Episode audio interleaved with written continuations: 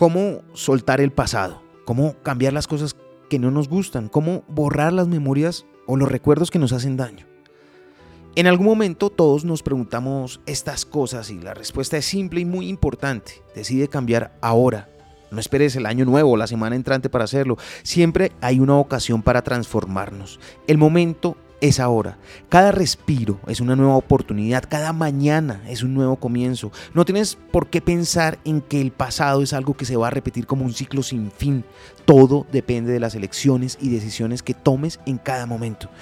Debes saber que puedes borrar las memorias que están almacenadas en tu subconsciente solo si sueltas y das permiso. Esa es la única forma de dejar de repetir lo que no funciona. Esas memorias son las que siguen eligiendo por ti con base en lo que has vivido y en las decisiones equivocadas que controlan tu vida sin que te des cuenta.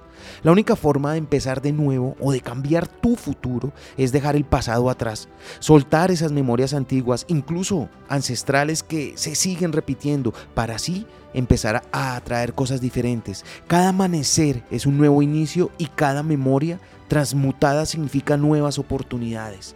Mil preguntas sobre el Hoponopono de Mabel Katz es el libro en el que ella asegura que si tú quieres una nueva vida, tienes que dejar de vivir en el ayer, perdonar y dejar esa maleta pesada que cargas. No importa cuál sea la herramienta que utilices ni cuál sea el mecanismo que funcione, el secreto es soltar el pasado y vivir más el presente. Lo aprendí en la vida.